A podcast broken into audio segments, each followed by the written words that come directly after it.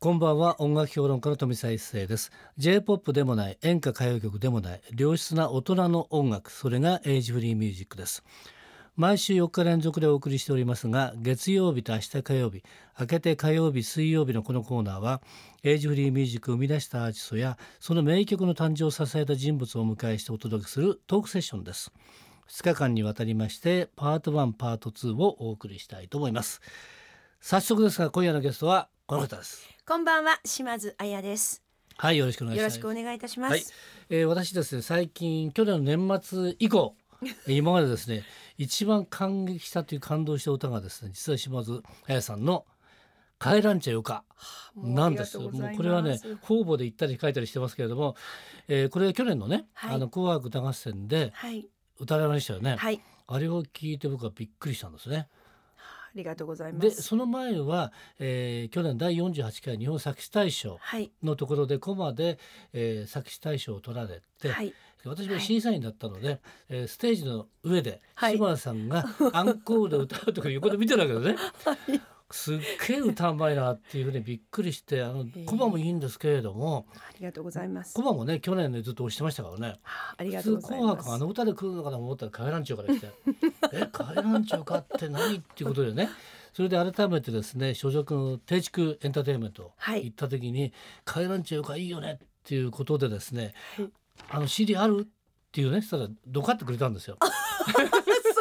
そんなすみません。そしてですね、えーもちろんね島津屋全曲集に入ってましたけれどもとかシングルとかなってますよね。はい。でそれで聴いてこれは非常に素晴らしいっていうことでぜひねこの歌がどういう背景を持って作られてまた歌になったのかっていうことをですねはい。お聞きしたいということで島田さんにオファーしてですね今日ぜひ来ていただいたという感じなんですがでこのですね「帰らんちよか」なんですがもちろんね、えーはい。知ってる方もたくさんいらっしゃると思います、えー今日初めてね聞く人もいらっしゃると思うんですが、私のですねあの周りにいる人でこの歌がすごくいいという人がですね相当いましたね、でしかもあの紅白で聴いたって人がかなり多いんですよ。そうですか、ええ。ありがとうございます。それで「あんないい歌今まで聞いたことない」とかね、うん。いう方がありましたけれども、えーこの歌はですね1995年、はい。今からもう第21年も前ですか、はい。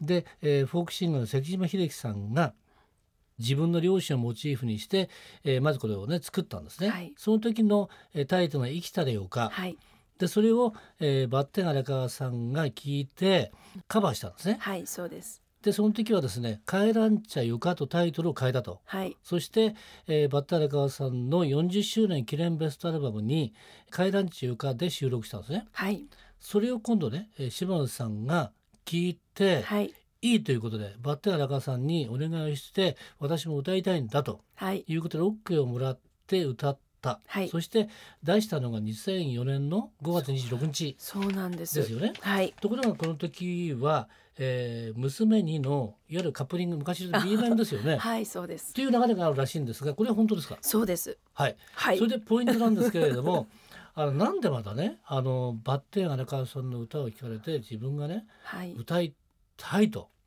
思ったんですか？ねあのーまあ、バッテン荒川様も子供の頃から本当によくしていただいてまして、ええ。番組に出させていただいた時にん。私も、まあ、熊本の生まれですので、はい。もう本当にこの歌を聴かせていただいた時うん。も涙が止まらなかったんですね。ええ。でその全国に、うん。あのこの歌を持ち歩いて皆さんにうん。言葉が通じるかなとかいろんなこううん思いはあったんですけれども、でもやっぱりこんな素晴らしい歌だから一人でうん。も多くの方に聴いていただきたいと思いまして、ええ。で、まあ、バッテン荒川さんにうん「ぜひ歌わせていただきたいんです」って言ったら「他のやつだったら嫌だけどまあお前だけよかたい」ってよかったはい、ニコって笑って言ってくださってええ。実現できたんですけれども、うんもう本当に感謝してます。うん。はい、でこれ島田さんがねそのバッテン荒川さんの歌を聞かれたと思うんですが、はい、この歌を聴いてね他にも例えばいっぱい歌を聴いてるわけですよね、その中でこういうねぜひ自分が歌いたいっていう気持ちってそんなないと思うんですよね、そうですね。この歌に限ってはなんでそうなったのかなっていうのがね、やっぱりあの、うん。私も熊本からまあ、はい。あの出てきまして、うん。でやっぱりその親の思いとか、うん。まあその家族の思いとか、うん。まあいろんな思いを背負って出てきていますので、なんかこう親に対する思いとか家族に対する思いが少しずつ少しずつ年を重ねるとともにちょっと膨らんでいっていた時期だったんだと思うんですね。えで多分その自分の心とピタッとくるものがあったんだと思うんですけれども、もうぜひ歌わせていただきたいと思いました。なるほど。はい。で柴野さんは1986年のはい5月21日、はい、30年前にデビューされてこの時は袴を履いた渡り鳥そうです。ですよね。はい、ということは2004年ということは、えー、18年デビューしか経ってからですよね。その時の、要するにね歌手島津亜矢のはい。い状況っていうのはどんな感じだったんですか？や2000この辺りっていうのは。まだまだでもあの本当うん。にあの全国いろんなところにキャンペーンに伺わせていただいてる時期で、うん。その時も、うん。あの「カイランチャオカ」を初めてうん。聞かせていただいた時もキャンペーンの一環でうん。番組の公開録音に出していただいた時でした。うん。はい、ですからもう本当にキャンペーンでいろんなところ回らせていただいてる時期だったと思います。で今手元にね歌詞があるんですけれどもはい「回覧地よかね。この中のはい。これ歌詞でグッとくるところいっぱいあると思うんですがはい。あのそれぞれにとって多分違うと思うんですよね。はい。で柴田さんにとってどこが一番このね歌詞に関歌に関して言うとグッとその聞きました？うーん。もう全部そうなんですけどでもあの自分のやりたかこつば少しはしよっとかいっていう、はい。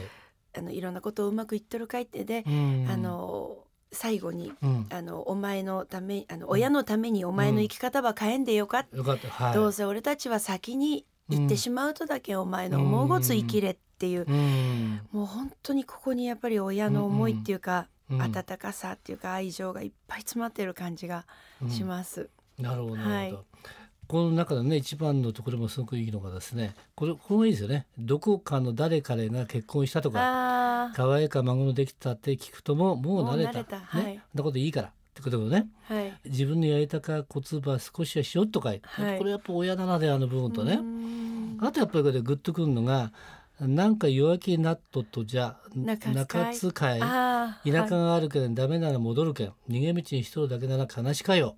ねね。ここの辺りもやっぱりね親のやっぱり厳しさも出てるしねはい。ですよね。そうですうん、ね。それをねなんかね、えー、下田さんが見事に歌歌い切ってるなっていう感じがねありがとうございます。すがところでこのあの関島秀樹さはい。んも彼も熊本の人なんですか？そうなんです。ええ熊本の荒尾というところの方はいで、ええはい。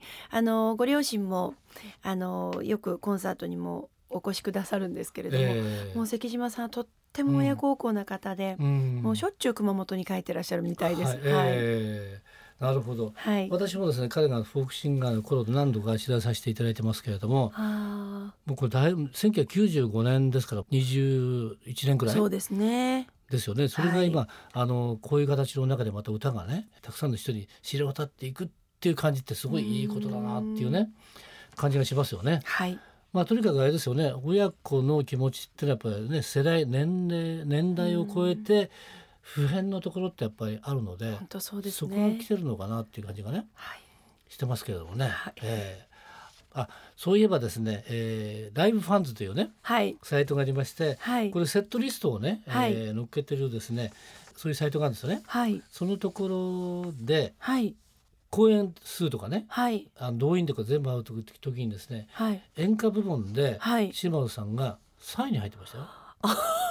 どうもありがとうございます。ねこれは大変なことですよね。ああ、ありがとうございます。1位福田光栄さんに氷川きよしさん、はい。ね、その後3位に、えー、島津彩さんでありがとうございます。99分もやってるすごいありがとうございます。もう本当に。数なんですけどねうんだからその中で言うとあのーたくさんのやっぱりね、えーライブそれからコンサートやってて、えーもう本当にねもう手渡しで歌を伝えてきたらっていうね感じがすごいすると思うんですけれどもそんな中でもね、はいあのーこの歌も必ず歌われたと思うんですが、はい。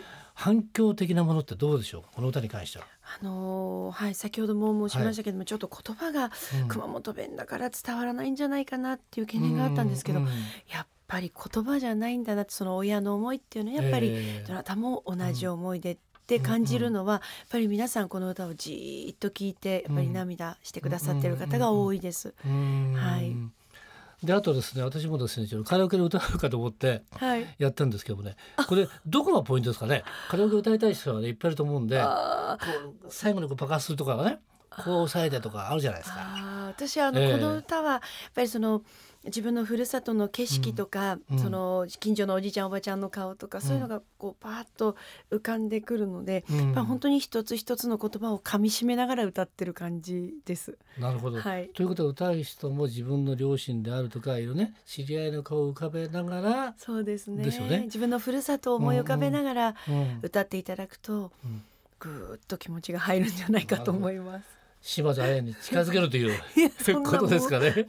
ぜひ歌ってください。はいそれではね、えー今日はぜひともこの歌をね聞いていただきたいと思います。島津さんの方から曲紹介お願いできますか？はい、はいそれでは私島津彩で回覧茶よか聞いてください。今夜のトークセッションのゲストは島津綾さんでした。明日も引き続きよろしくお願いします。よろしくお願いいたします。飛び一世のエイジフリーミュージックまた明日の夜お会いしましょう。